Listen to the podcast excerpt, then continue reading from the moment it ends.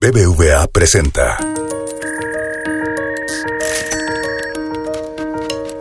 Peras y manzanas con Valeria Muy.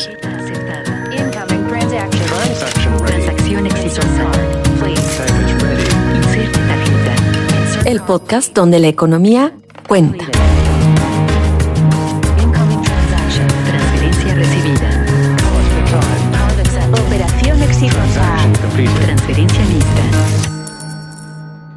Hola, hola, ¿cómo están? Soy Valeria Moy, bienvenidos a Peras y Manzanas. Y hoy vamos a hablar de qué falló, qué, qué está fallando. ¿Hay algo que esté fallando en la economía mexicana? Porque ahorita tenemos datos pues súper positivos, súper optimistas de este año, pero yo creo que si nos vamos un poquito más atrás y si vemos un poco más largo plazo, pues nos damos cuenta que la economía mexicana pues sí ha dejado que desear y ha dejado que desear también en función de las expectativas y no solo de las expectativas, sino de la esperanza y de la necesidad de las personas. En ese sentido, hoy estoy muy contenta de que nos acompañe Santiago Levy. Santiago Levy es un famosísimo y gran economista mexicano, muy involucrado desde siempre en temas de índole social, de temas laborales, con una perspectiva de cómo mejorar la seguridad social. Y acaba de publicar, Santiago, junto con Luis Felipe López Calva, un artículo súper interesante en la revista Nexos, en esta edición de agosto, que se llama ¿Qué falló? ¿Qué sigue? Y hace un recuento de México entre 1990 y 2023. Santiago, antes que nada quiero darte enormes gracias por acompañarnos en Peras y Manzanas. No, hombre, encantado, eh, Valeria. Gracias a ti por, por, por la invitación y un gusto estar aquí con tu público. Oye, Santiago, bueno, obviamente yo pondré a la disposición cuando estemos moviendo este podcast el artículo para que la gente que nos está escuchando también nos pueda leer o te pueda leer y pueda hacer referencia a lo que vamos a hablar aquí. Hay un tema importante y tú hablas de que algo falló y eso lo que eso es- me parece importante decirlo es ¿Qué falló en términos de que estábamos buscando estabilidad macroeconómica, estábamos buscando crecimiento, estábamos buscando inclusión social y a lo mejor sí logramos algunas cosas, pero no logramos todas? Uno de los temas que a mí me llama mucho la atención en tu análisis, y no es únicamente de este artículo en particular, es tu referencia a la informalidad y a la formalidad. Y me gustaría, si quieres, y evidentemente este es tu espacio, así que yo lo dejo a tu criterio, que nos cuentes cuál fue el propósito de escribir esto y qué es lo que sientes, qué te llevó a pensar en qué falló, qué está fallando en la economía mexicana. Bueno, mm, eh, muchos elementos en, en- en tu, en tu pregunta. Primero, ¿qué me motivó a escribir esto? Eh, me motivó el hecho de que estamos viviendo un ambiente sumamente polarizado sin que haya una razón profunda para esa polarización. Eh, Qué importante lo que dices, ¿eh? Sí, eh, que en realidad eh, hay demasiado ruido y se le da demasiada importancia a cosas muy transitorias, muy coyunturales, que ni para bien ni para mal van a cambiar la trayectoria de crecimiento y de inclusión social del país entre lo que se está haciendo en esta administración y las administraciones pasadas. Esa fue parte de la motivación. Otra parte de la motivación es darnos cuenta que el proyecto de modelo de desarrollo que impulsó el país desde, digamos, después de la década de los 80, cuando tuvimos esos grandes fracasos, las grandes hiperinflaciones, las grandes crisis. El país hizo un esfuerzo inmenso por cambiar su modelo de desarrollo. Y viendo para atrás, los resultados parcialmente son buenos y parcialmente son malos. Sí logramos una estabilidad macroeconómica sostenida. Eso es un gran logro. Eh, si ves para atrás de 1993 para atrás o de los 80 peor, fueron épocas de crisis bancarias y grandes devaluaciones. Eh, mucha gente se le olvida, pero tenemos ya casi tres décadas de vivir con estabilidad de tipo de cambio. Y de, entonces, eso es fantástico.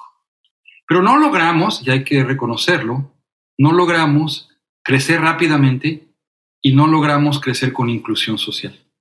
Nuestra tasa de crecimiento en los últimos 30 años ha sido muy mediocre comparada con otros países de América Latina, ya ni decir con otros países del mundo. A veces le damos demasiada importancia a cosas muy transitorias, coyunturales. Tú decías ahorita que la economía está yendo bien. Puede ser, es una cosa muy de corto plazo, una cosa muy transitoria. Totalmente, es ciclo económico, estamos en la parte alta, totalmente. Mañana la economía gringa no le va bien, o si se acaba un poquito el New York. Hay siempre cosas transitorias que cambian de corto plazo, pero que hay que ponerlas en perspectiva. El desempeño de nuestra economía desde 1990 hasta hoy en día es mediocre. Y es mediocre fundamentalmente porque somos un país que no hemos logrado aumentar la productividad. Nuestro crecimiento no es mediocre porque no invertimos. Esa es una idea falsa que está muy, muy, muy diseminada, pero es una idea errónea. Y tampoco es porque nos falta capital humano. Hay una idea. Cuando dices invertir, Santiago, ¿te refieres a inversión física, fija, en obras, en carreteras, en puertos? ¿O te refieres a, a inversión en investigación y desarrollo? Eh, no, la tasa de inversión global puede ser la tasa de inversión, lo que sea. tasa de inversión como porcentaje del PIB. ¿Y si estamos invirtiendo lo suficiente? No sé si la palabra lo suficiente, pero no estamos obteniendo el crecimiento en productividad que deberíamos estar obteniendo de esa inversión. La comparación que hacemos en este documento que hablas de nexos, nuestra tasa de inversión es más alta que la de Canadá y más alta que la de Estados Unidos. Pero en Canadá y en Estados Unidos la productividad es, crece. En México, con una tasa de inversión más alta, la productividad cae. Entonces, independientemente de si invierte mucho o poco, lo que esto dice es estamos invirtiendo mal. ¿Cómo es posible que la productividad caiga, Santiago? A lo largo de tantos años, porque tus mediciones son de largo plazo, no estamos hablando de un par de observaciones, estamos hablando de muchas observaciones. De tres décadas. Y parte del ensayo es entender que la productividad es el promedio de la productividad de todas las empresas del país. Importa mucho si la Volkswagen es productiva y si la Ford es productiva y si la Audi es productiva. E importa también si la tiendita de la esquina es productiva o si el que vende cualquier cosa en la calle tiene una actividad productiva. A veces pensamos en la productividad como la innovación tecnológica y las grandes empresas exportadoras. Esa es una parte de la economía mexicana relevante, por supuesto, importante desde el punto de vista del comercio exterior. No es la más relevante ni la más importante desde el punto de vista del número de empleos ni desde el punto de vista del de, eh, número de empresas. La mayor parte de las empresas mexicanas son muy pequeñas eh, la inmensa mayoría. Y esas empresas tienen productividades muy bajas. Y lo que nosotros demostramos en este ensayo es que en estas décadas ocurrió algo que es contrario a lo que debería haber ocurrido en México. Las empresas más productivas no ganaron participación de mercado y las empresas improductivas no salieron del mercado. Eso es lo que uno espera normalmente en una economía de mercado, y es lo que esperábamos cuando firmamos el Tratado de Libre Comercio con, con Norteamérica, cuando firmamos 12 tratados de libre comercio más con más de 50 países, el esfuerzo fue inmenso. Cuando creamos órganos reguladores para promover la competencia como la Comisión Federal de Competencia y el IFETEL, la idea era, queremos una economía de mercado productiva en donde las empresas productivas crecen y las empresas improductivas salen del mercado. Eso no ocurrió. Eso es un dato empírico no se da este proceso de destrucción creativa del que habla Schumpeter. No, ocurrió exactamente lo contrario. Exactamente lo contrario, y le pones tú un término muy particular en tu ensayo. Sí, destrucción creativa. O sea, lo que ocurrió en México es invertimos en empresas de baja productividad y creamos malos empleos. Y no creamos malos empleos porque la gente no tenía preparatoria o grados universitarios. En el ensayo lo que demostramos es que la oferta de trabajadores mexicanos con grados en matemáticas, en tecnología, en ciencias, en, las áreas de las ciencias duras, creció al doble de la tasa de crecimiento del PIB. Y mostramos también que sus salarios en términos reales cayeron. Si México no hubiese crecido porque faltaban ingenieros o porque faltaban computólogos o porque faltaban matemáticos, lo que hubieras esperado es que el mercado dijera, oye, los salarios de los computólogos y los ingenieros y los matemáticos van a estar subiendo porque son muy escasos. No ocurrió eso. La evidencia empírica dice, sus salarios cayeron. Y hacemos algunas cosas para tomar en cuenta la calidad de la educación y aún tomando en cuenta la calidad de la educación, el hecho real es de que la razón por la que la productividad no aumentó no es por falta de capital humano, como tampoco lo es por falta de capital físico. Entonces el ensayo apunta a una cosa más profunda. El arreglo social de nuestro país, el contrato social que es el trasfondo de toda la actividad económica.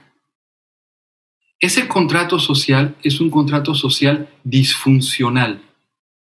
Es un contrato social excluyente, porque tienes a poco más de la mitad de los trabajadores del país trabajando en condiciones de informalidad y casi el 90% de las empresas del país, este dato es poco conocido, pero es el dato real, trabajando también en la informalidad. Santiago, perdón que te interrumpa aquí, pero me gustaría que nos explicaras a, quienes, a quienes nos están escuchando cuál es la diferencia cuando hablas de las personas trabajando en la informalidad y de las empresas en la informalidad. Para las personas, básicamente nos preguntamos si un trabajador tiene acceso al conjunto de prestaciones sociales que establece el artículo 123 de la Constitución, la ley del Seguro Social, la ley federal del trabajo. Es básicamente si está inscrito en el IMSS, en el Infonavit, si está protegido por la ley del salario mínimo, si está protegido por las leyes de despido y tiene acceso a todo este conjunto de satisfactorios. Cuando ese es el caso, decimos que el trabajador es formal. Cuando está en la informalidad, ese trabajador puede tener acceso a otro tipo de beneficios sociales, porque hay beneficios sociales para esos trabajadores, pero no está protegido conforme a el marco que establece nuestra Constitución y las diferencias en beneficios son importantes. Los servicios médicos que da el Seguro Popular o ahora le llaman el INSABI son de menor calidad y de menor alcance que los servicios médicos que da el IMSS. Las pensiones del programa de adultos mayores son bastante más bajas que las pensiones que podrías obtener si obtienes una pensión en el IMSS. En un caso estás protegido contra el despido porque te dan una indemnización, en el otro caso no. Entonces, materia de trabajadores es su acceso a la protección social. Y en materia de las empresas es si las empresas al contratar trabajadores cumplen con el requisito de inscribirlos en el IMSS, en el Infonavit, pagar el salario mínimo, etcétera, etcétera, o lo evaden o lo eluden porque se estructuran de tal manera que o bien violan la ley o hacen contratos no asalariados, dándole vuelta a la ley federal del trabajo, la ley del seguro social, y contratan a sus trabajadores sin que ellos tengan todos estos beneficios. A ver, y regresa este, a este dato que nos dabas, que es alarmante. Sí. El 90% de las empresas del país no, los trabajadores del 90% de las empresas del país no están en el IMSS o en el Infonavit, no están ahorrando para su pensión en su Afore, no están protegidos por la ley del salario mínimo, ni están protegidos contra el despido. Esas empresas, legal o ilegalmente, y no todo es ilegal, la mayor parte, de hecho, es legal. E, esa parte es bien delicada. Esas empresas pueden subsistir en el mercado porque sus costos laborales son sustancialmente inferiores que los costos laborales de las empresas formales, porque además tienen tratamientos fiscales muy favorables a través de eh, un capítulo especial del impuesto sobre la renta, y porque a veces también reciben apoyos en la forma de microcréditos, etcétera, etcétera. Lo que hemos hecho es, hacemos política social a través de las empresas y lo que hacemos es fomentamos la informalidad.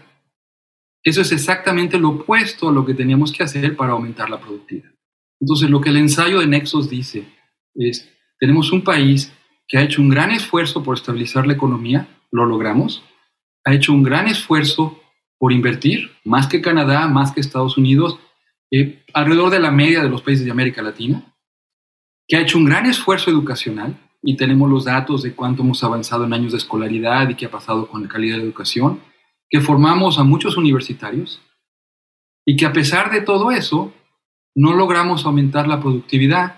Y, Valeria, no logramos aumentar el salario real por hora. porque no aumentamos la productividad? La productividad. A ver, Santiago, te quiero hacer una pregunta que a lo mejor para ti es evidente, pero no sé si para quienes nos escuchan es evidente. Y te voy a, te voy a explicar por qué. Eh, para mí la informalidad ha sido un tema siempre, ¿no? Eh, siempre hablo de informalidad y hay gente que me dice, Valeria, la informalidad es la realidad, así es México, ya ni le des vueltas, eh, el mercado laboral es informal, la gran parte del mercado laboral es informal, todas las empresas están viendo de qué manera bajan la carga fiscal que tienen sobre sus empleados, ya sea registrándolos con un salario menor y dándoles compensaciones por otro lado, lo hace hasta el gobierno. O sea, Valeria, ya no hables tanto de informalidad porque no viene al caso, porque es lo que es. Y a mí me suena eh, a que nos estamos un poco rindiendo en esta discusión y que no estamos entendiendo la relevancia del vínculo entre la informalidad y la baja productividad. Y ese es el vínculo que me gustaría que nos explicaras. ¿Por qué un trabajador o una empresa en la informalidad, y yo sé que estoy hablando de, cosas distintas, por qué se vuelven o por qué son menos productivos que si estuvieran en la formalidad? ¿Qué es lo que cambia? ¿Es el mismo trabajador? ¿Es la misma empresa? ¿Qué es lo que cambia que las, lo hace menos productivo o la hace menos productiva? Cambia el contexto laboral, su capacidad de ajustarse frente a shocks, cambia. Las empresas son generalmente muy chiquitas, las empresas informales tienen dos o tres trabajadores. Esas empresas son muy frágiles, entonces los datos de los censos económicos nos muestran que esas empresas mueren, pero se crean otras empresas iguales. Esas empresas no pueden explotar economías de escala ni explotar economías de alcance. Esas empresas no hacen capacitación laboral. Si tú tienes una empresa que tiene tres trabajadores y mandas a un trabajador a capacitar, perdiste al 30% de tu fuerza de trabajo. No lo van a hacer. Y tampoco lo van a hacer porque la empresa tiene una vida es útil de más o menos 3, 4 años. Entonces eso no va a ocurrir. Y abren y cierran empresas y solo tenemos este, esta rotación de un mismo tipo de empresas y de un mismo tamaño de empresas. ¿Cuánto capital humano adquiere un trabajador que está en una empresa y luego pasa dos años vendiendo cosas en la calle y luego regresa a trabajar en otra empresa chiquita? Si compara sus trayectorias de acumulación de capital humano versus alguien que entra en una empresa grande, recibe entrenamiento, recibe capacitación, va moviéndose en el escalafón poco a poco, sus trayectorias laborales son totalmente distintas. La gente que te dice, mira, ya olvídate, así es México, lo que hay que decirles está bien, pero entonces dejemos de pensar que vamos a ser un país próspero. Dejemos de pensar que vamos a ser un país incluyente y pensemos entonces que seguiremos siendo un país mediocre, condenado a ir perdiendo espacios en, la, en el mundo y en una situación en donde hay muy poca efectividad del estado de bienestar. Porque cuando decimos, mira, así es la informalidad, así es México, olvidamos también que hay un lado social de todo esto. Y el lado social de todo esto es que nuestro estado de bienestar es un estado de bienestar fallido. La mitad de los trabajadores que están cotizando ahorita en su Afore no van a tener una pensión cuando se jubilen. ¿Por qué no? Si están cotizando. Porque cotizan solamente parte del tiempo. Porque, se mueven, su vida laboral va de la formalidad a la informalidad continuamente. En el ensayo de Nexos ponemos datos, esto no es una proyección actuarial, es lo que ya pasó, de un estudio que hizo la entre 1996 y 2015. El trabajador promedio que entró al IMSS después de la reforma del 97 ha cotizado 46% del tiempo que pudo haber cotizado. Entonces, cuando nos decimos, ay, ya olvídate de la informalidad si es México, lo que estamos diciendo está bien, vas a tener un estado de bienestar fallido, la mitad de los que cotizan para una pensión no les vas a dar una pensión. Igual de grave, Valeria, es, la gente no se da cuenta de esto. Muchos de los que están cotizando al IMSS ahorita esperan recibir servicios médicos durante su jubilación. No los van a recibir. ¿Por qué no? Porque tampoco, porque no consigues pensión y al no ser pensionado del IMSS no tienes derecho a los servicios médicos del IMSS mientras te jubilas. es más grave todavía, porque el Estado mexicano a una persona con las mismas habilidades, el mismo capital humano, su mismo esfuerzo de trabajo, le da un tratamiento asimétrico dependiendo de condiciones que son ajenas en la mayor parte a su voluntad. Parte de la frustración social que se vive en nuestro país es una frustración que proviene del hecho de que la gente se esfuerza, invierte en su educación, trabaja, trabaja muy duro y no sale adelante. Cuando decimos, oye Valeria, olvídate de la informalidad porque así es México, lo que estamos diciendo es, mira, que eso siga, que siga siendo el caso que la gente adquiere educación, que la gente trabaja duro, que la gente se esfuerza, pero que sigue ganando lo mismo que ganaba antes y que además no va a tener una pensión, que no va a tener servicios médicos. Eso es lo que estamos diciendo. Entonces regreso. La informalidad no es la causa de nada. Este es un punto bien importante. La informalidad es la manifestación de un contrato social disfuncional. Es la manifestación de un arreglo social que se construyó en las últimas tres décadas y que en esta administración sigue intacto. Es lo mismo. En donde dice, le vamos a dar derechos sociales a los mexicanos de forma errática en función de qué pasa en el mercado laboral y vamos a tratar a las empresas de forma asimétrica en función de su estructura contractual. Un país que hace eso no puede ser un país próspero, no puede ser un país productivo y más importante, no puede ser un país incluyente. Ahora, Santiago, Nexos buscaba decir, esto es lo que deberíamos estar discutiendo y no una serie de cosas un poco puntuales sobre si esta obra de infraestructura está bien hecha o está mal hecha, porque esté bien hecha o esté mal hecha, no va a cambiar la naturaleza profunda de este arreglo social. ¿Y cómo le hacemos para cambiar la naturaleza profunda de este arreglo social? Porque suena, por lo que, por lo que te he leído, no únicamente en este ensayo, pues que el tema no es trivial, ¿no? Y cuando yo escucho las discusiones, sinceramente, Santiago, no la veo en el radar de, de los que quieren dirigir el país. O sea, hablamos de otras cosas, la discusión está en otros lados, pero replantear este contrato social, replantear este arreglo social y reacomodarnos socialmente no se ve en el radar. Eso es lo, que estamos buscando con este ensayo y con, otros trabajos. Lo que, lo que queremos decir es, discutamos lo sustantivo y dejemos de apostarle a que el resto del mundo nos va a arreglar nuestros problemas. Hace 30 años dijimos, ah, mira, vamos a apostarle al TLC y a los acuerdos de libre comercio y, y con eso ya la hicimos. Pasaron ya 25 años y por razones no de los tratados de libre comercio, sino de este arreglo social que estoy describiendo, no la hicimos. Ahora nos distraemos que si nearshoring y las cosas estas, este, totalmente, la, totalmente. Siguiente, la siguiente salvación. Y a lo mejor qué bueno que haya nearshoring, fantástico. Pero dejemos de apostar a que el resto del mundo nos va a arreglar nuestros problemas porque aún si tenemos un gran impulso a la inversión extranjera directa, esto no va a arreglar los problemas de inclusión social ni de productividad que tiene todo el país. ¿Por qué no hablamos de esto? Porque no hemos logrado llegar a un diagnóstico profundo y porque a veces no usamos los datos para hacer nuestros diagnósticos. Yo voy a muchas reuniones en donde se dice, Ah, no, el problema es la calidad de la educación. Mira, compárate el PISA de México con el PISA de Singapur y está clarísimo que por eso no crecemos. Bueno, eso es un non sequitur gigantesco. Esa es una inferencia muy mal hecha. Porque si ves los datos de capital humano, si ves los datos de los retornos a la educación, lo que los datos dicen, oye, no, dejemos de decir que nuestro país no crece porque no tiene capital humano. Eso no es cierto, eso no está en los datos. Vamos a ver los datos.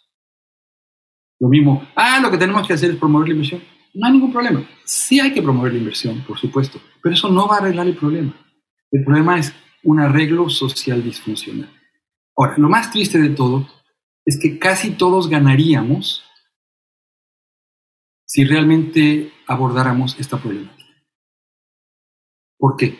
Porque tendríamos un país que simultáneamente es más productivo y al mismo tiempo socialmente más incluyente. Las fuerzas profundas de la polarización política provienen cuando segmentos importantes de la población se sienten excluidos del desarrollo. E incluirlos no quiere decir tener acceso a un programa de transferencias de ingreso. Incluirlos en el proceso de desarrollo quiere decir ser partícipes de la construcción del desarrollo del país y tener una oportunidad de desplegar sus talentos, sus oportunidades y contribuir al desarrollo nacional. La la exclusión social erosiona las normas políticas y genera conductas políticas disfuncionales que, yo vivo en Estados Unidos, ponen en riesgo la democracia. El fenómeno de Trump y todo lo que está ocurriendo aquí no es más que la manifestación de una sociedad en las cuales segmentos importantes de la población se sienten excluidos de ella y, hacen eh, conductas políticas disfuncionales. No queremos que México llegue ahí. Y por eso digo, la polarización que vivimos es un poco de cierta manera innecesaria, porque si realmente cambiáramos de ruta, prácticamente la inmensa mayoría de los mexicanos estaría mejor. Tendría un país más incluyente, eso es un valor profundo, y dos, tendríamos un país más productivo, seríamos capaces de competir mejor en el mundo y que nuestros salarios reales creciesen por nuestro esfuerzo, por nuestro talento, no porque estamos teniendo algún tipo de transferencia de ingreso. Eso no quita que debe de haber transferencias de ingreso. Yo he participado mucho en estos programas, he trabajado mucho en cómo diseñarlos, pero lo que estoy tratando de decir es, el conjunto de todo lo que hemos armado no funciona bien. Eso falló, eso no se ha arreglado. Mucho de lo que discutimos en estos últimos tres o cuatro años no es lo relevante. Y ojalá ahora que estamos visualizando un cambio de administración, independientemente del partido político, lo que podamos decir es cómo si pudiéramos lograr una economía que es simultáneamente más incluyente y más productiva.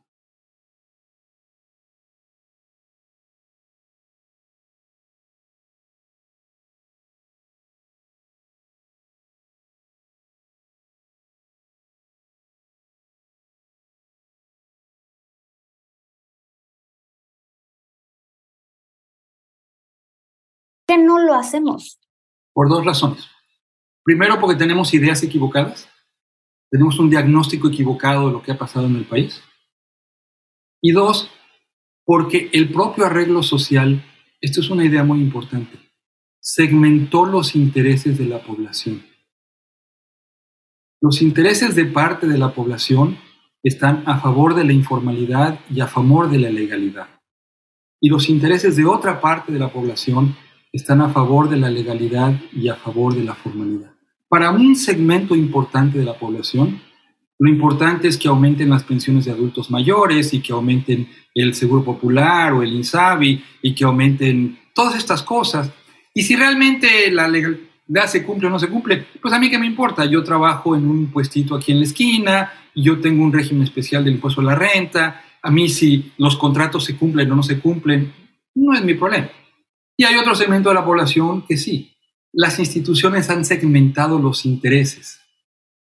Y entonces como sociedad jalamos en direcciones opuestas. Lo primero que hay que hacer es cambiar nuestras ideas y luego alinear los intereses de todos a favor de la legalidad y la formalidad. Y eso requiere cambios institucionales en la Constitución, en la ley del trabajo, en la ley del seguro social, en la ley del impuesto de la renta, en, la en leyes fundamentales de nuestro contrato social que se pueden lograr si todos nos damos cuenta que por la ruta por la que vamos no estamos construyendo una sociedad viable y próspera a mediano plazo. Y dos, es una ruta que es muy proclive a la pluralización política que después puede resultar en regímenes políticos totalmente contraproducentes. Eh, la inclusión social en el siglo XXI no es un desideratum ah, qué lindo sería, pero no se puede. No, es un requisito para que las sociedades sean viables y para que las sociedades sean productivas. Eso es lo que falló. Wow, pues Santiago, te agradezco muchísimo estos minutos para peras y manzanas. La verdad es que pues es, es una gozada de repente regresar a lo importante y no únicamente hablar de, de lo del momento, de lo que está pasando, qué pasa con el tipo de cambio, qué pasa con la inversión. O sea, de repente es un placer hablar de lo que verdaderamente importa, de largo plazo, de qué país estamos construyendo o no estamos construyendo. Y también es un poco angustiante, debo decirte, porque sí da un poco de estrés no ver esta discusión ¿no? en, en el escenario, hablar de otras cosas, y esa polarización que mencionas, pues lo único que hace todos los días es alimentarse cuando pues al final del día todos vivimos aquí y yo esperaría que todos quisiéramos un mejor país. Gracias por participar en Peras y Manzanas, gracias por escribir esto y pues nada, a leerlo otra vez y a distribuirlo para que todos sepamos dónde están las discusiones importantes que tenemos que tener. Muchísimas gracias, Santiago. BBVA presentó.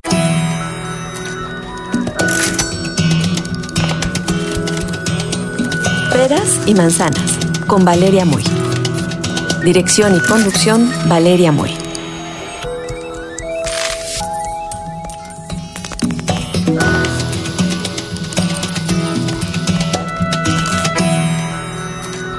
Escucha este y todos nuestros podcasts en así como suena.mx, Spotify, Google y Apple Podcast.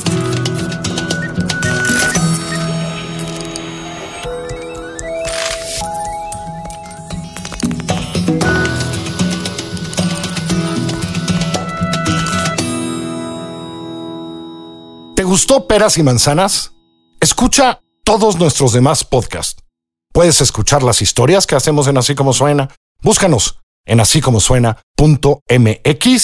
en Spotify, en iTunes y en Google Podcast.